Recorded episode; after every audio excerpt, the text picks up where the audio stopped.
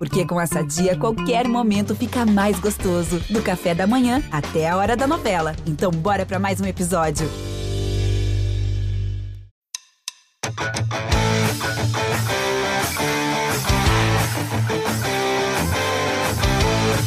Salve, salve para você que acompanha o podcast do GE Bragantino, em especial para você, torcedor do Massa Bruta. Chegamos aqui com a edição 46 do podcast, edição que vai falar aí da classificação do Bragantino para a semifinal do Campeonato Paulista, depois dessa vitória diante do Santo André por 1 a 0 no Nabizão. E é isso, hein? Time completo aqui para essa edição. Eu sou o Arthur Costa, estou aqui acompanhado de Lucas Rangel, que acompanha também todos os passos do Bragantino pela TV Vanguarda, e de Carlos Santos e Danilo Sardinha, que são setoristas do Braga no GE. Tudo bem com vocês, meus amigos? E aí, Lucas? Fala, Arthur, Sardinha, Carlos, um abraço a todos que acompanham o GE Bragantino mais uma vez. Chegando aí para mais um, uma edição aí para repercutir a classificação do Braga no, no Campeonato Paulista e projetar aí a, a, sequência da semifinal, possíveis adversários e tudo mais. Salve amigos, é o Danilo Sardinha falando. Pois é, viemos para falar de uma classificação que pode dizer histórica, né? Já que há 15 anos o Bragantino não conquistava uma vaga na semifinal do Campeonato Paulista. Então vamos repercutir aí essa classificação do Massa Bruta. Salve amigos, aqui é o Carlos Santos falando. É, como os colegas disseram, né, bastante expectativa aí pela semifinal, mas vamos repercutir aí mais uma grande partida do Arthur, né, salvando o Bragantino mais uma vez. Acho que ele foi o, o grande nome dessa classificação para o Bragantino. Legal, começa falando então dessa partida 1 a 0 Lucas, você que esteve por lá, o que, você destaca dessa vitória? Foram tempos distintos, a gente pode dizer assim. É, é aquele tipo de jogo que o importante é vencer. O que, você destaca dessa partida? É, eu destaco o ímpeto inicial do Bragantino, assim, né? Como a gente pode ver nos melhores momentos. É, o, o Barbieri armou aquele time que a gente está acostumado, né? Com o Eric Ramires, Jadson e o Johan no meio campo e o Arthur sendo acionado a todo momento.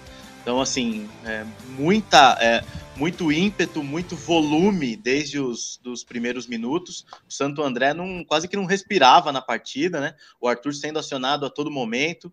É, e aí o Bragantino conseguiu, é, conseguiu fazer o que a torcida esperava, né? E aí o Arthur é, acabou decidindo o jogo. Né? No primeiro tempo, o Bragantino ganhou esse jogo no primeiro tempo. Dava para ter feito um placar mais elástico por causa do volume, foram oito finalizações contra apenas duas do Santo André na primeira etapa, é, mas o time pecou um pouco na finalização. Se o Arthur estava muito bem, outros jogadores não estavam naquele grande dia, como o Johan, por exemplo, que perdeu algumas bolas fáceis ali que ele não está acostumado. Nas chances que teve para fazer o gol, ele não finalizou com qualidade. Uma outra, ele a bola espirrou, lances que a gente não está acostumado a ver o Johan errar. É, o Ítalo também não estava, não está no seu, no seu melhor momento, mas o Arthur está compensando. Ele está jogando demais desde o do ano passado, então foi ele que, que fez o gol e para mim o grande responsável por essa classificação mas é, o time perdeu muito na segunda etapa. Isso preocupa um pouco. Foi até o, a pergunta que eu fiz tanto para o Arthur quanto para o Barbieri, né? É porque se o Arthur não está num, num, grande momento, quem que vai quem que vai resolver, né? Quem que vai ter esse mesmo volume, esse mesmo ímpeto que o Arthur tem? O Barbieri disse que isso preocupa um pouco. É, só que agora ele tem que trabalhar com as peças que ele tem. Claro que são características diferentes das do Arthur, mas ele tem que melhorar isso nos jogadores que entram para continuar com o mesmo volume. Então, assim, vitória merecida, classificação merecida, agora a gente aguarda aí para ver quem vai ser o adversário. 3.500 torcedores no Nabizão, achei que o público ficou um pouco aquém por ser um jogo de, de mata, né? Um jogo de decisão e todas as facilidades que o clube oferece. Estava dando mais uma vez ingresso a mais para quem era sócio torcedor. É, então esperamos aí que a torcida, se o Bragantino avançar, compareça em melhor número no Nabizão para apoiar o time.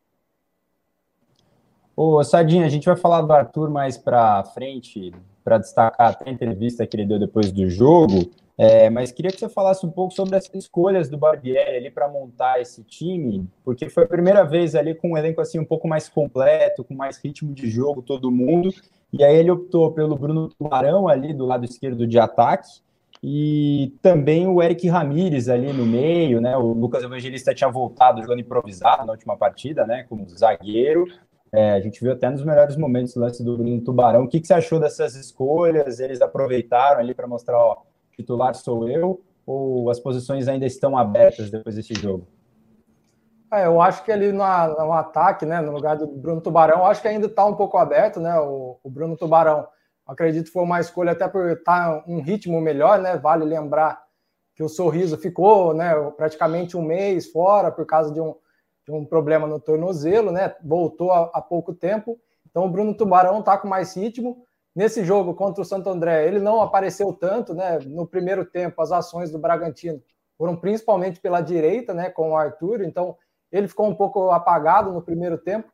No segundo tempo também não apareceu tanto assim. Não digo que foi uma, uma partida ruim dele, né? Que ele fez algo ruim, mas não apareceu tanto. O Eric Ramírez também fez uma partida regular ali no, no meio, né?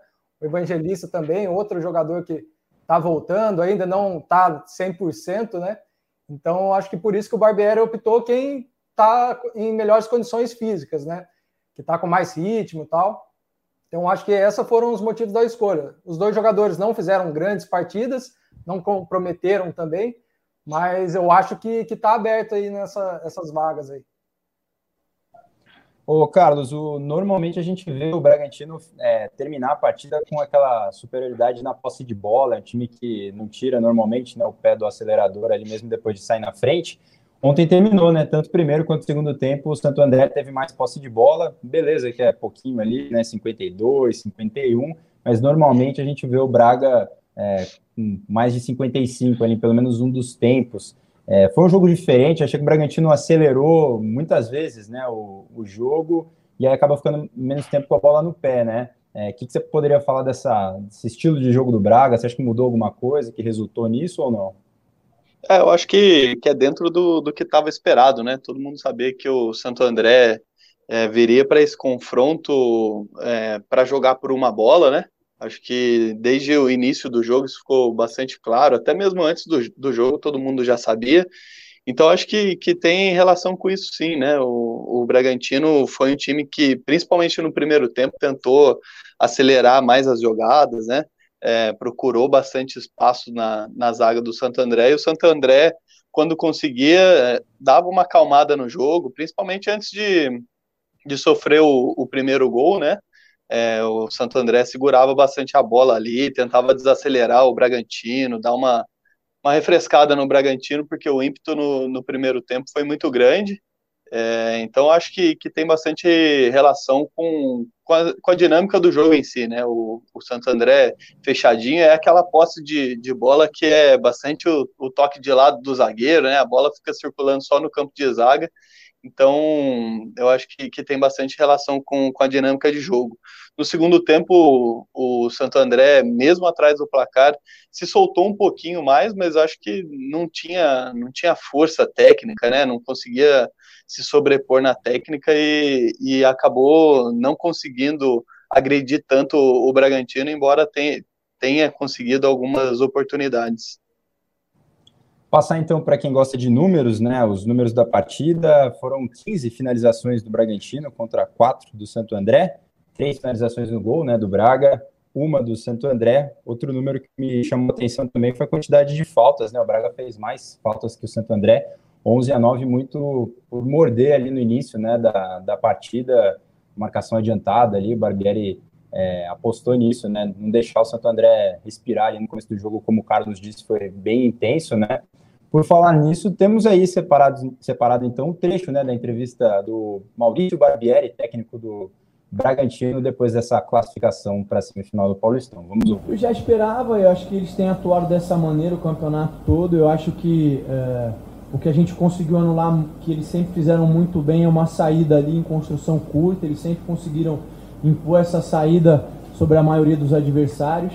E a gente conversou que se a gente conseguisse adiantar bem, marcar, nós teríamos oportunidade de roubar as bolas próximas do gol. Eu acho que a gente teve, faltou a gente colocar para dentro. No resto, uh, é uma equipe que ameaça pressionar, mas depois desce bastante o bloco, tenta fechar o jogo por dentro. E aí eu acho que faltou a gente acelerar um pouquinho mais, conseguir conectar mais é, com os meias e eles com os atacantes. Mas mesmo assim a gente criou um número bom de oportunidades. Eu acho que se a gente fosse um pouquinho mais efetivo, a gente teria conseguido gerir o jogo com mais tranquilidade. Em relação à possibilidade do bicampeonato, claro que é o que a gente quer, é o que a gente deseja, a gente trabalha para isso. É, vamos pensar e vamos focar agora na semifinal, vamos ver quem vem pela frente. Eu acredito que tem uma grande chance da gente jogar no sábado, porque a gente acabou jogando agora quarta-feira. É pouco tempo para a gente preparar, para analisar o adversário, para fazer os ajustes necessários. Mas estamos todos muito motivados e conscientes de que nós somos capazes sim de passar, independente de qual seja o adversário, e buscar essa final. Está aí um trechinho da entrevista do Barbieri e ele falou desse componente histórico que não tem como não falar, né? São 15 anos depois, então o time acaba voltando para a semifinal. A última vez foi lá em 2007, o formato era diferente, né? Era meio que pontos corridos grandão ali na primeira fase, os quatro melhores classificavam para a semi, o Braga acabou ficando né, na, na, quarta colocação. Agora acho que um cenário bem diferente ali, né? Depois da, da mudança ali do formato do Paulistão também. É, Rangel, você que, que mora aí né, na região Bragantina, é, tem um pouco desse componente da, de voltar aquele protagonismo né, do interior, aquela coisa toda que muita gente guarda com um certo ar saudosista, né, quando a gente vai fazer matéria em, em Bragança, fala com orgulho, né? É, tá mais ou menos por aí o clima? Ah, com certeza. E assim, e, e os torcedores não são bobos, né? Eles estão aproveitando e muito essa, essa nova parceria com a Red Bull para trazer o Bragantino de volta aquilo que eles assistiam na década de 90, né? Time que disputava título paulista, foi campeão paulista, depois disputou título brasileiro, cedia jogadores para a seleção brasileira a todo momento. Então eles estão vivendo esse momento, é, principalmente os torcedores mais velhos, né? E até mesmo os torcedores que são um pouco mais novos e que, e que lembram que iam com o pai no estádio e que, e que sugaram esse amor pelo Bragantino dos seus pais, dessa, dos avós, essa galera que viveu nessa época boa do Braga. eles estão aproveitando muito bem esse momento com a Red Bull, os investimentos o time bom, os jogadores, para poder relembrar essas histórias e, e esse momento de protagonismo. É, o clima na cidade está muito bom, os torcedores. Mas isso, o que me incomoda um pouco ainda é o torcedor não encher o estádio. Então, assim, do jeito que estava, o torcedor tinha que ir para o estádio, entendeu? Esse, a média de público na primeira fase foi de mil e poucos torcedores, uma das piores. Contra o Palmeiras, deu sete mil e poucos torcedores, mas é contra um grande. Contra o grande sempre lota, porque daí vem gente da região toda. Eu acho que faltava um pouco mais desse, dessa, desse calor bragantino e da, e da torcida e da, uh, e da região também nesses jogos em que, em que é importante se impor dentro de casa. Você mostrar para os adversários do interior, ou os adversários, uh, uh, enfim, menores, digamos assim, que o Bragantino é a nova força aí do a nova velha força e velha nova força do, do futebol paulista. Então o clima na cidade está muito legal e os torcedores estão surfando nessa onda com certeza. É, eu lembro que na, na Série B, né, quando foi subir para a Série A, a gente viu também o estádio lotado, lotado mesmo, no jogo que já valia o acesso, né, o título mesmo, né, também demorou para para pegar corpo sim, ali, sim, a gente sim. até conversava sobre isso, né, que agora na Série A vai lotar todo o jogo, né, mas de fato realmente é, ainda não está né, na capacidade ali. E você falou diversas vezes em outras edições do podcast aqui que o ingresso está tá barato, né? Aquela já o torcedor não está indo porque está 100 reais o ingresso, 150, né? Um preço aí de Libertadores, várias promoções, né? E mesmo assim não está tá enchendo. O Sardinha, outra coisa que o Barbieri falou justamente dessa falta de intensidade no segundo tempo ali. É, preocupa ou você acha que pela característica do, do jogo, né, de partida única, não dá para se expor muito, faz parte ali do, do enredo é, de um jogo como esse. É, eu acho que ali no, principalmente no jogo, preocupou um pouco, porque estava 1 a 0 né, o, o, jogo. Um gol do Santo André ali incendiaria a partida novamente, né? O Bragantino deveria, eu acho que no primeiro tempo, pelas chances que criou, poderia, né, ter, ter feito mais. Foi o que o próprio Barbieri falou na coletiva, né? Que uma coisa a lamentar foram as chances perdidas assim, a gente sabe que o Bragantino tem um ritmo muito forte, né? Consegue manter esse ritmo por mais de, né, de, de um, um, tempo só, né? Consegue fazer um jogo inteiro sendo agressivo, né? A gente já viu isso em outros jogos. Eu acho que a questão é mais ali de, de, de conversar mesmo e, E para o próximo jogo, né? A gente não sabe ainda quem vai ser o adversário, mas provavelmente, né? Ou Palmeiras ou São Paulo, né? Que são as duas melhores campanhas aí, né? Vai ser um ou outro. Então, acho que para esse jogo, acho que a, a, a, ideia é que volte, né? A, a ser aquele time intenso ao longo do, do jogo todo, né? Então, nesse jogo, acho que preocupou um pouco, principalmente pelo placar que estava, 1 a 0 né? Um golzinho do Santo André já ia incendiar o jogo, deixar a classificação ameaçada, né? Então, acho que vale ficar atento nisso, tentar manter esse ritmo, né? Lógico que os jogadores sempre querem é, fazer mais gols, manter o ritmo, né? Mas eu acho que é questão de, de conversar e ajustar isso para o próximo jogo. O Carlos, e aí o Braga vai deixar agora o, o Nabizão, né?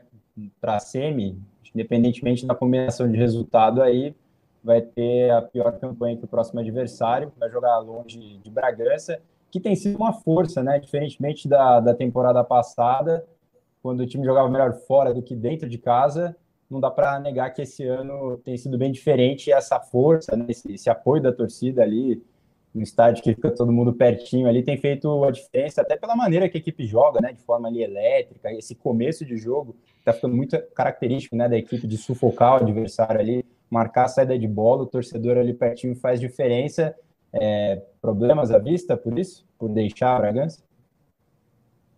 Bom, eu acredito que não, né? Acho que agora com o campeonato afunilando, né? As semifinais, e a gente imagina que que estejam as quatro principais forças de São Paulo nessa semifinal, acho que agora é cada vez ainda mais é um jogo de, de detalhes, né? Então acho que claro que, que faz diferença você jogar ou contra Palmeiras e São Paulo é, fora de casa, né? A torcida do, do, de um time grande faz bastante diferença, mas acho que uh, o jogo sempre é definido no campo e acho que principal para o Bragantino é é manter esse foco no, na, na questão da intensidade, né? Como o Danilo falou, é preciso que o Bragantino é, tenha esse espírito de competição o tempo todo, né? O esquema do, do Barbieri, o jogo posicional da, dessa equipe do, do Bragantino é muito forte, então é, os jogadores eles precisam estar atentos o tempo todo para conseguir é, fazer um bom jogo, sa saber que que tem condições de, de vencer essa semifinal, independente de, de quem venha. É claro que não é o, o melhor cenário decidir fora de casa, mas eu acho que o Bragantino tem plenas condições de, de ou no, no Allianz Parque ou no Morumbi conseguir a classificação para uma final que seria histórica para o time. Bom, e sem dúvida, né, o destaque do jogo foi o Arthur, pelo gol que ele marcou, pelas chances que ele, que ele criou. É, também temos um trecho ali da entrevista que ele deu depois da classificação contra o Santo André. Vamos ouvir. Para um. E a gente foi feliz, acho que a gente fizemos um bom jogo. É, é, não levamos gol, mais importante ainda, e saiu com resultado. Então, estou bastante feliz com o empenho da equipe. Espero seguir, seguir aí para adiante. A estratégia é já no início do jogo já impor nossa identidade, impor nossa pressão. E claro, não, não dá para pressão aos 90 minutos, então a gente tem que dar aquela respirada e a estratégia é baixar um pouco a linha, respirar quando lateral, respirar um pouco ainda mais.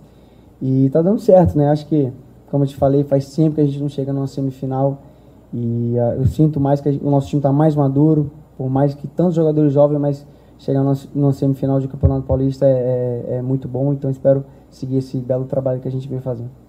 Tá aí o Arthur, é rápido no campo, rápido nas palavras também, né? Frases curtas. Alegria define. Né, Angel? Alegria define, exatamente. E, Angel, aproveitando que você estava por lá, é, time, óbvio, a gente já falou aqui, perdeu o rendimento no segundo tempo, ele saiu né, no, no intervalo, né? Saiu até um pouco antes, né? Não chegou a voltar, foi substituído. É, já dá para falar que tem uma dependência dele, é, como o time tinha do Claudinho ali, é, é, mais ou menos por aí, não tem como fugir. Sem o Arthur, perde muita coisa? Cara, é, é, eu não queria falar isso assim, mas eu acho que sim, cara, porque ficou muito nítido no segundo tempo o quanto ele faz falta. Porque antes, quando tinha o Claudinho, de repente o Claudinho não estava bem, mas aí o Arthur aparecia, ou o Ítalo aparecia o Lucas Evangelista apareceu em momentos decisivos da Sul-Americana. Agora, é, sem o Arthur, o time fica, é, fica muito menos é, forte, digamos assim, no ataque. Ele continua com o ritmo, ele continua com, com a intensidade, com a transição rápida, mas ele, ele fica sem, sem jogada, digamos assim. É, o time não, não, não, tem uma triangulação. Previsível. fica previsível, boa, cara, é isso aí. O time fica previsível. É, o, o, Bruno Tubarão, é, ele tem uma deficiência muito grande na, na finalização. Então, eu, o, o que eu acho que é o forte dele é ir para um contra um. Mas eu ainda estou sentindo ele um pouco tímido. Dificilmente ele chega na linha de fundo, ou ele, ele arrisca um contra um, geralmente é toque para trás ou ele puxa para bater. Ontem a bola passou muito perto, mas assim, do jeito que o Arthur faz, é, não tem quem faça. Então eu, eu, eu, acho que o, que o time está dependendo muito dele, sim. E até uma curiosidade em relação ao lance, estava bem do lado dele ali na hora que ele sentiu. Ele sentiu uma fisgada e depois ele falou na coletiva que ele achou estranho, falou até para mim na saída do, do, do, jogo, que ele nunca teve uma lesão muscular. Então ele não sabia direito o que estava acontecendo ali com ele. Falou, eu até comentei ali com o doutor, eu nunca tive esse tipo de lesão. A hora que eu senti, eu já fiquei preocupado, eu já perguntei o que era. Tanto que é, ele saiu e ele já saiu já foi direto para o banco. Eu até cito na transmissão, o Arthur sentou no banco como se tivesse sido substituído. Faltava acho que dois ou três minutos para acabar o primeiro tempo. O Barbieri falou: segue, segue, segue. Ou seja, ele não o Elinho já estava no aquecimento, mas ele preferiu terminar o primeiro tempo com um a menos. E aí, quando começou a segunda etapa, ficou nítido ah, que o meio, sabe assim, quando os jogadores procuram o cara na, na ponta direita, mas aí tá o Elinho. Não que eles não confiem no Elinho, mas eu acho que o jogador naquele momento pensa, pô, eu acho que eu vou tentar uma outra jogada, ou eu vou dar no Elinho, e enfim, sei lá se vai, se, se eu posso ir junto, se eu vou receber de volta. É, então eu acho que, que sim, tem uma dependência nesse momento, e isso não é bom. Por isso que eu perguntei é, para o Barbieri se isso preocupava ele, se ele já se ele treinava alguma coisa parecida, colocando Elinho, Elinho, vai para cima, finaliza, ou colocando, sei lá, o, o Carlos Eduardo, agora que ele colocou depois na vaga do Ítalo, ou o próprio Bruno Tubarão, se tem algum treinamento para suprir essas características do Arthur. O Barbieri disse: é, Ah, eu concordo com você que o time perdeu, mas é, não é algo que me preocupa tanto. É, eu acho que cada um tem a sua característica, enfim. Mas eu sinto que, que, que tem sim a dependência. O Danilo, assim, é óbvio que ele vai passar para os exames, né? Acho que enquanto a gente conversa aqui no podcast, ele deve estar fazendo exatamente isso. Mas ele estava muito tranquilão ali na coletiva depois, né? Se tivesse machucado feio ali, o médico falou: Ó, hum, acho que do jeito que foi, vai ficar um bom tempo fora. Ele não estava naquela alegria ali, não, né? Ainda que não tenha resultado, o, vamos dizer assim, nosso diagnóstico com base na alegria define da entrevista dele, tá, não estava muito baqueado, vai. Não, eu, eu acho que ele saiu mais para se poupar mesmo, né? Ele até na, na saída ali do, do campo, né? No, no, final do jogo, conversou com, com o Lucas ali na entrevista, e ele fala, né, que ele conversa com jogadores mais experientes, como o Júlio César, e eles falam, né, quando você sentir alguma coisa, é melhor você poupar para não agravar. Eu acho que foi mais nessa questão. Ele sentiu a fisgada, né? Como o Rangel comentou, ele falou que nunca né, tinha sentido isso, achou estranho na hora. Então ele né, nunca tinha sentido aquilo, achou melhor sair antes de que forçar, né, continuar jogando e depois acabar complicando. Então acho que realmente ele aparentemente, né, olhando, lógico que tem que esperar os exames para constatar se houve algo ou não, mas ele, pelo jeito que ele saiu de campo, parece que foi uma fisgada ali, não pareceu nada tão grave assim, né? Vamos esperar o, o resultado aí dos exames. Ô Carlos, e essa dependência do time do, do Arthur, ele é o cara mesmo, né, da temporada, os números mostram, é talvez o jogador mais insubstituível desse atual time do Braga? Ah, sem dúvida, acho que é o, o grande nome do, do Bragantino atualmente é o Arthur, mas eu acho que criou-se essa dependência também pela temporada passada que ele fez, né? É, logo depois da, da, saída do Claudinho, ele assumiu um protagonismo muito grande na, na, na equipe do Bragantino, e, e, naquele momento a gente não sentiu tanta falta do Claudinho, né? O Claudinho era o principal astro da, da equipe, e o, o Arthur ele fez uma temporada tão boa que é, o torcedor não conseguiu sentir tanta saudade do Claudinho de imediato. Só que agora é, ele é a principal referência desse time do, do Bragantino e, e, quando ele não está disponível a gente não vê aquele jogador que dá vazão às ações ofensivas do, do Bragantino, né?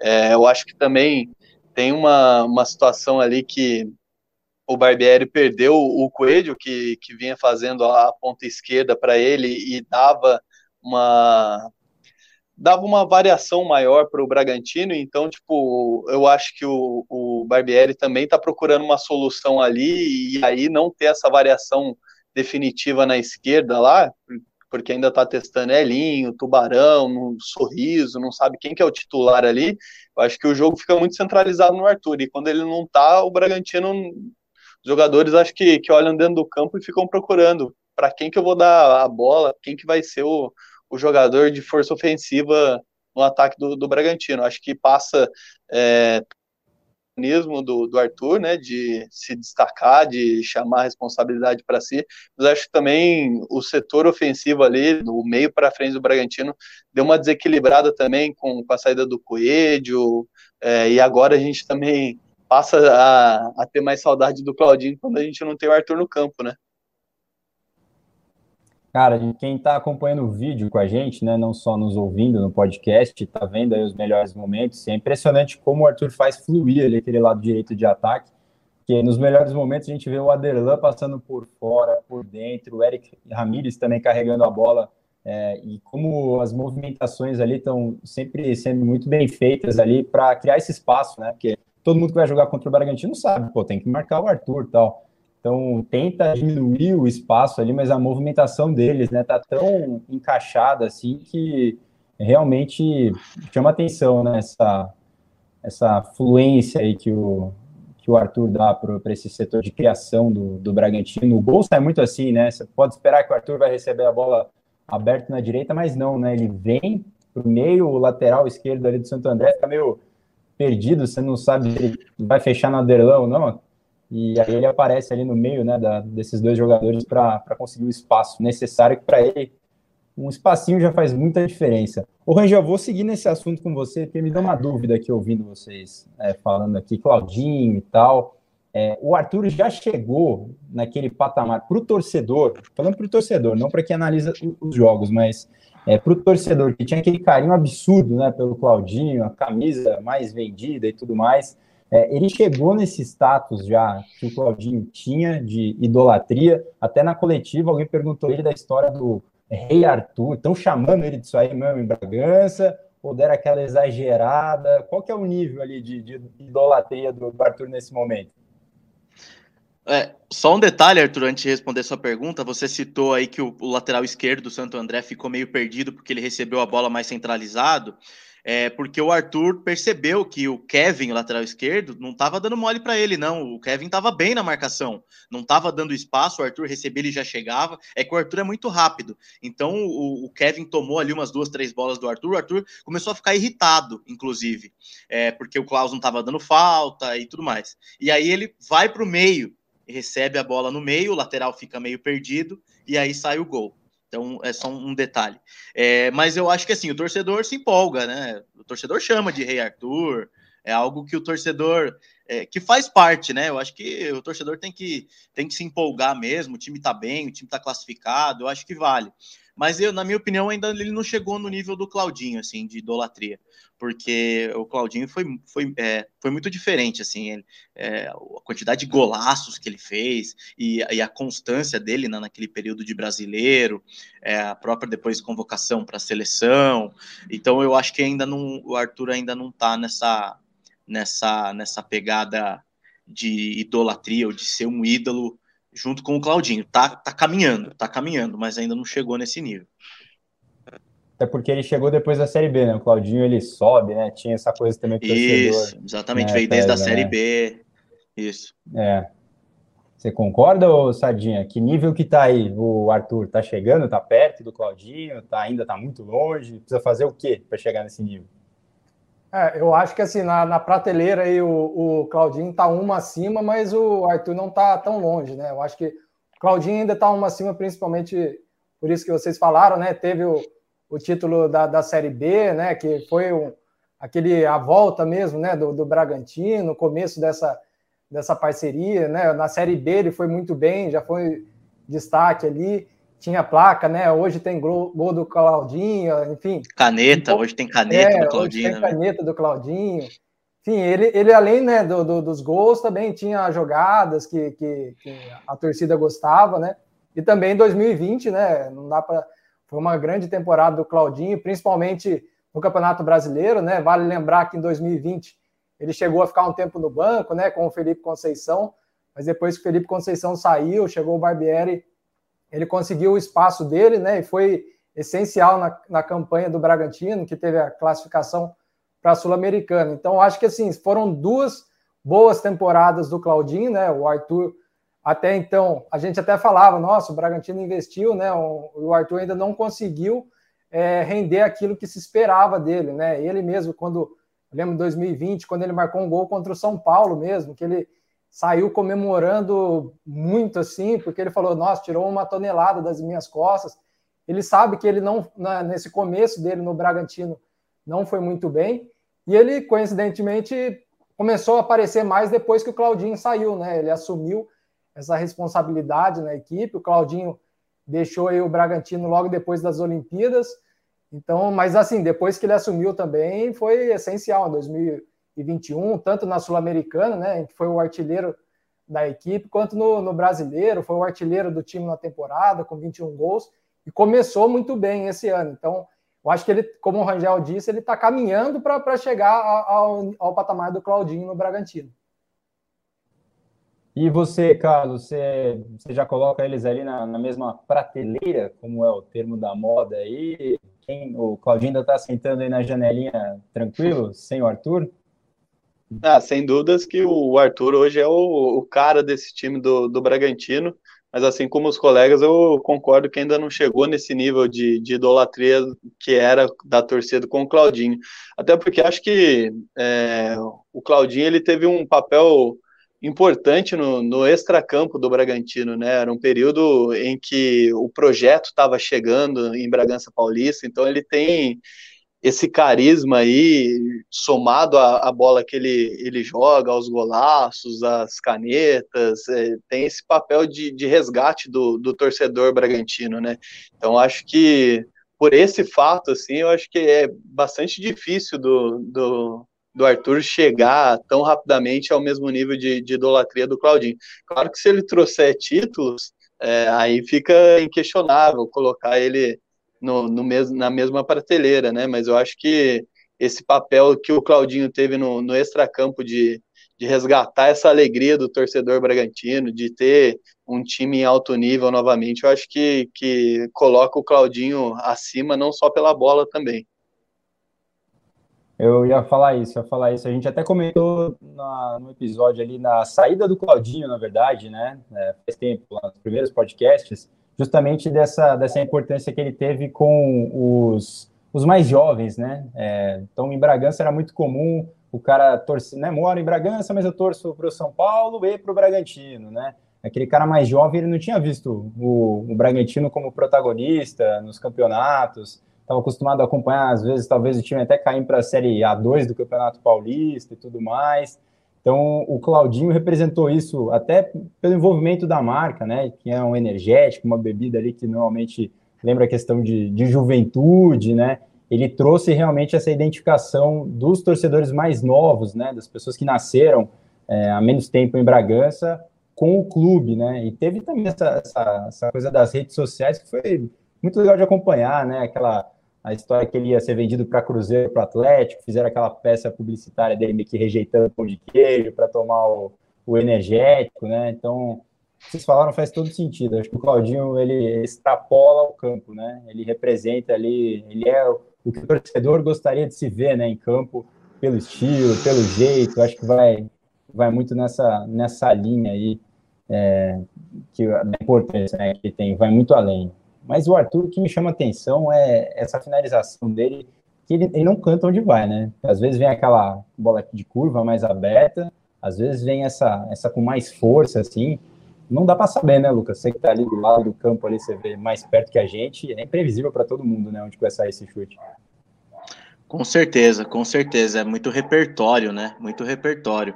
É, mas é isso. O, o, o Bragantino tem que aproveitar também isso aí, né? Tem que aproveitar porque o futebol é momento, né? O futebol é momento, do mesmo jeito que o time teve uma fase em ACA uns tempos atrás no, no Brasileirão. O primeiro ano de Brasileirão foi difícil, né? O time brigou para não lutou aí para não cair por, por muitas rodadas. Tem que aproveitar agora, tem que aproveitar agora a fase boa e mais trabalho para o Barbieri, né? Chegando jogadores novos aí. Aquele dia eu tinha conversado com, com o Thiago Escuro sobre a necessidade do zagueiro. Ele falou que tinha dois jogadores em negociação já em fase final. Carlos Eduardo chegando. É, o Barbieri precisa, precisa criar mais é, precisa criar mais alternativas dentro desse time para não ficar tão dependente do, do Arthur. Bom, passando agora de fase, é, Braga já fez grandes jogos né, contra esses times chamados maiores, né? É, Danilo, queria falar um pouco do que, que mudou da temporada passada para essa na perspectiva dos outros times, né? Eles já encaram o Bragantino, como você acha que com outros olhos, ainda que na temporada passada o Braga já tenha feito, né? Bons jogos, inclusive contra o Palmeiras, e a tendência, a gente está gravando o podcast antes do jogo entre Corinthians e Guarani. É, a gente não sabe ainda quem é o adversário né, do, do Braga na semi, mas a tendência é que seja um, um time com camisa aí pela frente. É, é outro, outro, outra maneira de, de, encarar. O Bragantino chega com outro, outros status, outro status, melhor dizendo, é, para essa semi?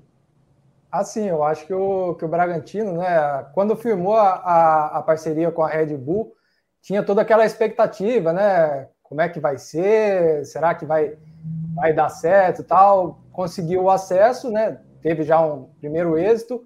Chegou em 2020, aquele primeiro ano ali de adaptação na, a volta né, à, à, elite depois de mais de 20 anos.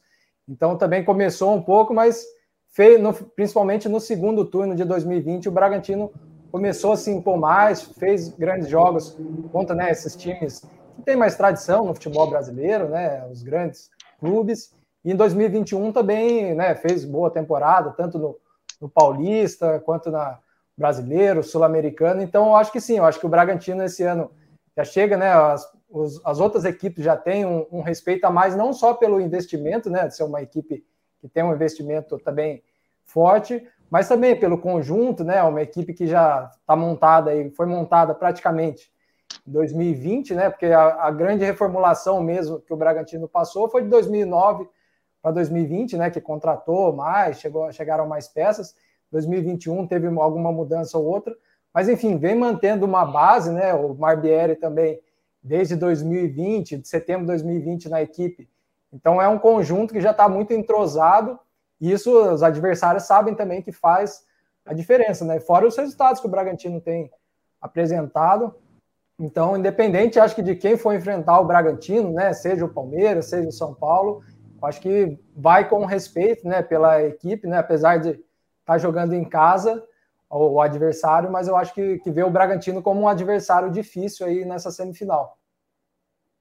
É por aí, né, Carlos? Porque o, o Red Bull, né, antes da, da, da, parceria, Red Bull Brasil, já tinha feito até a melhor campanha, né, no geral da primeira fase, né, do, do Campeonato Paulista, e aí depois da parceria é, manteve ali a, essa pegada de classificação, mas acho que esse ano é o ano que entra mais forte mesmo, né, semifinal não é à toa.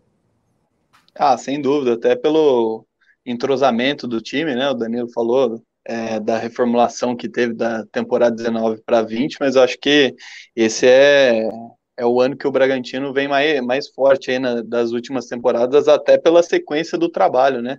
É, você tem o, o Barbieri está desenvolvendo um, um, bom trabalho à frente do Bragantino, é o técnico há mais tempo no mesmo clube no, no Brasil, então acho que isso também faz diferença.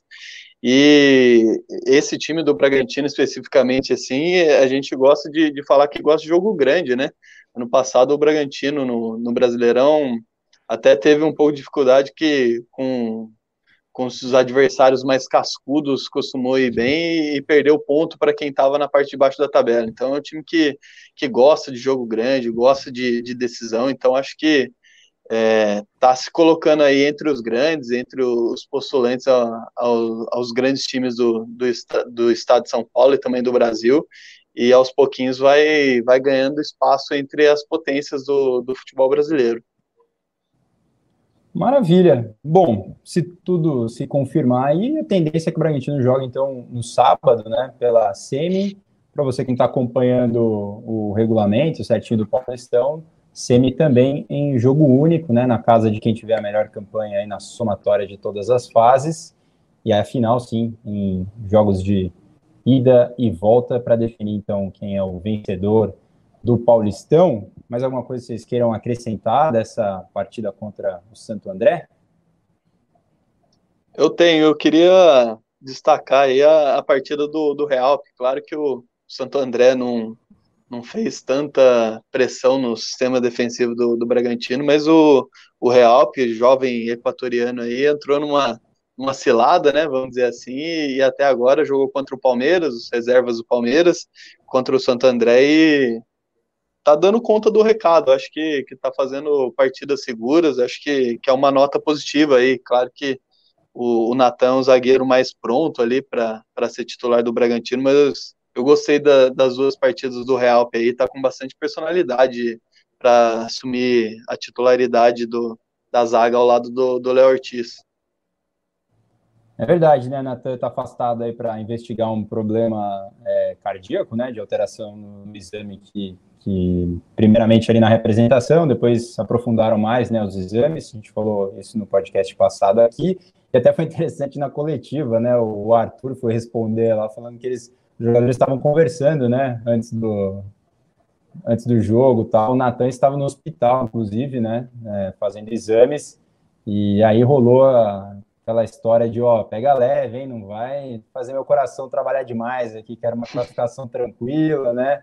Não vai fazer meu coração forçar demais aqui. Teve essa história, é, o Arthur que falou, né, que o Natan é um cara muito brincalhão, né, que tá sempre fazendo parte da, da resenha do, do vestiário.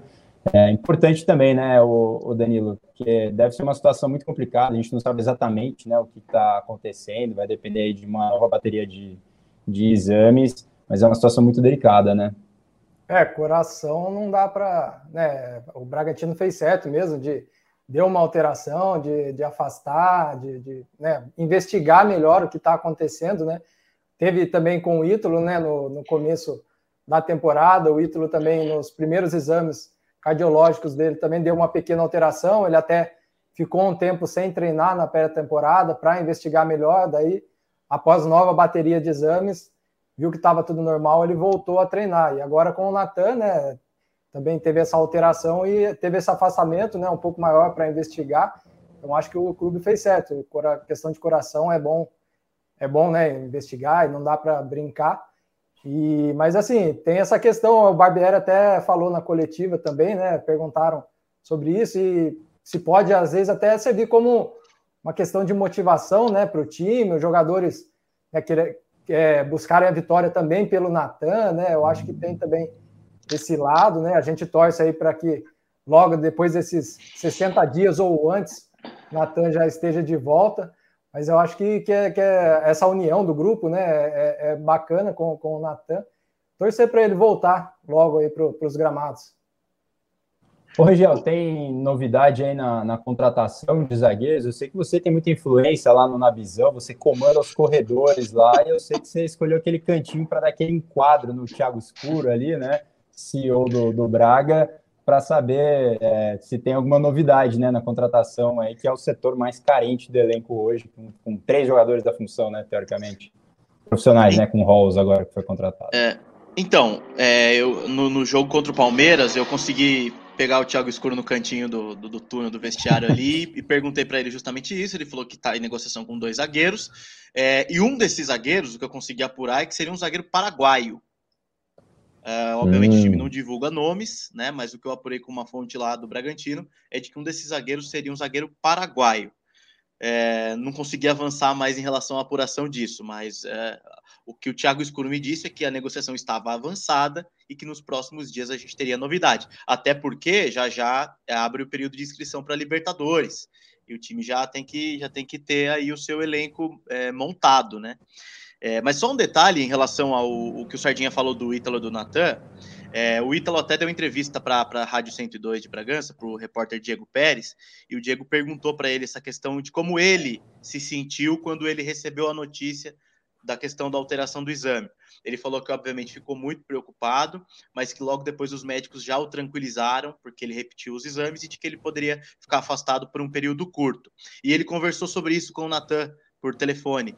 Ele disse que o Natan, obviamente, ficou assustado, é, mas de que já no segundo, no terceiro dia, ele já estava mais conformado, foi a palavra que o Ítalo usou, é, obviamente apreensivo, mas conformado com a situação e torcendo pelos companheiros. E o próprio Barbieri também disse na, na, coletiva, né, Sardinha, de que os jogadores também chegam lá no vestiário e tiram foto lá com a. tiram foto lá na, na, na parte que tem o Natan lá no vestiário, né? Na foto dos jogadores, ficam tirando sarro, ficam zoando, e isso também deixa o jogador próximo ao elenco e, e também dando força ao Natan nesse momento tão difícil. Né? Ah, sim, né? Para não, para não isolar, né? Ainda mais o cara que é da, da resenha, né? Que gosta de participar da bagunça ali, é, tem que manter mais ou menos como, como sempre foi, né? É importante, ajuda né, na recuperação e a gente torce aqui para que não seja nada demais, né? Repete exame aí, vê que era uma alteração mais leve e tal, todo mundo torce. É um cara que tem um futuro muito grande, né? Pela frente, revelado aí né, na base aí dos principais times do país, né? O Flamengo. Então a gente está falando de uma carreira, né, que, que, vai continuar aí se tudo der certo. Importante também, né, fazer exame, né, de, de rotina justamente para para detectar qualquer alteração. Senhores, acho que vamos aqui chegando à parte final dessa edição do podcast. Estamos aqui aos 45 já minutos, estamos nos acréscimos aqui do, do podcast de gravação. É, vamos para os destaques finais não tem palpite, né? Porque a gente não sabe quem é o adversário, vocês vão fazer algum palpite diferente hoje? Vocês que gostam de uma cilada? Tá difícil é, palpitar, hein? É, sem adversário, é. né? Mas é... é difícil, né? Pô, é que o futebol é complicado, né? Não sei. É, esse ano funilou tá... demais. É, e esse ano tá dando tanta zebra aí, né, cara? Olha a Copa do Brasil, quantas zebras. A zebra, tá, a zebra está passeando pelos gramados Brasil afora, então tá, dá até medo de você palpitar em possível adversário, né? Mas se der, a tendência é que o Corinthians passe e o Bragantino enfrente o Palmeiras no Allianz Parque. E tomara que mantenha o bom retrospecto, porque os últimos jogos do Braga lá foram excelentes. E se você que está nos ouvindo, o resultado foi depois, né? Você está ouvindo depois do jogo, não for isso que aconteceu, aproveite para deixar sua risada aqui agora. É divertido, né? Depois que já foi. é isso então, meu... senhores. Destaques finais. O meu destaque final seria mais ou menos nessa, nessa pegada aí que o, que o Rangel falou, de retrospectos, né? A gente sabe, ainda está aguardando o resultado do jogo do Corinthians, né? Mas caso o Corinthians avance, daí o Bragantino enfrenta o Palmeiras. Se o Guarani passar pelo Corinthians, daí o Guarani vai ter a quarta é, melhor campanha, né? Vai enfrentar o Palmeiras e o Bragantino enfrenta o São Paulo. E contra essas duas equipes, né? São, tanto São Paulo quanto Palmeiras, se a gente for ver o, o histórico aí, é, o Bragantino tem feito bons jogos, né? Tanto no Morumbi quanto no Allianz. O Bragantino tem feito boas partidas. Eu acho que isso é um, uma coisa que pode dar um ânimo aí para o torcedor do Bragantino, independente qual seja o adversário. Eu vou dar um destaque aqui, final aqui, para a presença do Darlan Romani no, no estádio, no, na Bisão, nessa, nessa quarta de final aí. Parabenizar o campeão mundial que mora em Bragança, teve no estádio lá com, com o pessoal do, do Bragantino, com a torcida, foi bastante tietado. Aproveitar aqui a, a presença dele no estádio aí para mandar os parabéns aí pro, pro Darlan Romani. Gente finíssima, é. Darlan, hein? Finíssima, gente de primeira qualidade. Só, e só um detalhe: a gente conversava antes do jogo lá, o Bragantino fez a homenagem, né? Mandou fazer a camisa. O problema foi achar uma camisa do tamanho do Darlan. tamanho. É, o bicho é grande, o bicho é grande. Mas a gente boa pra caramba, tem um coração mole, mole, mole já mostrou para o Brasil inteiro aí e merece tudo que está acontecendo com ele. Isso é muito legal de destacar. É, o cara jogar aquele peso a 22 metros ali, o cara tem que ser grande, né? Se tiver aí o nosso chassi de grilo que a gente tem aqui, não chega nem a 5, né? Ó, tem destaque também do futebol feminino, né? Mais uma rodada aí do brasileiro. O Bragantino não começou muito bem, a tabela não colaborou. Última rodada o pessoal reclamou bastante da arbitragem, né? Na derrota para o Real Brasília. Próximo jogo contra o Crespon, outro time do, do Distrito Federal que o Braga enfrenta. sabadão, né? É sábado, né? Dia 26, é isso. Sabadão, três da tarde. Quem sabe os primeiros pontos aí, né? Do time da Rosana é, no, no, brasileiro, tá precisando, né? Começou de forma aí, com certeza não da maneira que eles, que eles gostariam. A Rosana tá brava lá com a, com a arbitragem, viu, Arthur? No último jogo aí tomou uma virada, abriu 2 a 0 tomou uma virada 3 a 2 aí, o último pênalti aí, no mínimo duvidoso, a professora Rosana lá reclamou bastante nas redes sociais. Pois é, ela postou um cartão vermelho, né? Quem não, quem não acompanhou, vai lá, dá uma, uma olhada lá, postou um cartão vermelho, mas a discussão que muita gente fala, né, da, da melhora aí na arbitragem. A gente quer melhora em todos os campeonatos, né, possíveis e imagináveis aí de, dessa questão do, da arbitragem Vamos encerrando por aqui então, já convidando vocês para acompanhar o próximo podcast, que vai estar tá maneiro, hein? Porque tem a semifinal do Paulista, a gente está gravando na quinta, sexta-feira tem o sorteio, que a gente falou bastante na edição passada do podcast, o sorteio aí da Libertadores, a história dos potes. Então, possivelmente aí na próxima a gente também faz essa análise aí dos adversários do Braga na primeira fase da Libertadores. Está todo mundo muito ansioso também, Bragança Paulista, para esse começo. É isso, senhores. Muito obrigado viu, pela companhia de vocês. Eu, Arthur Costa, estive ao lado de Carlos Santos, Lucas Rangel, Danilo Sardinha. Agradecer também o Rafael Barros aqui dando toda a força aqui na técnica. E foi chique, teve vídeo, melhores momentos. Monstro, Bacana, monstro, Rafael Barros. Boa, Rafael. Valeu aí pela ajuda. E é isso, hein? Um abraço para todo mundo. Até a próxima edição do GE Bragantino.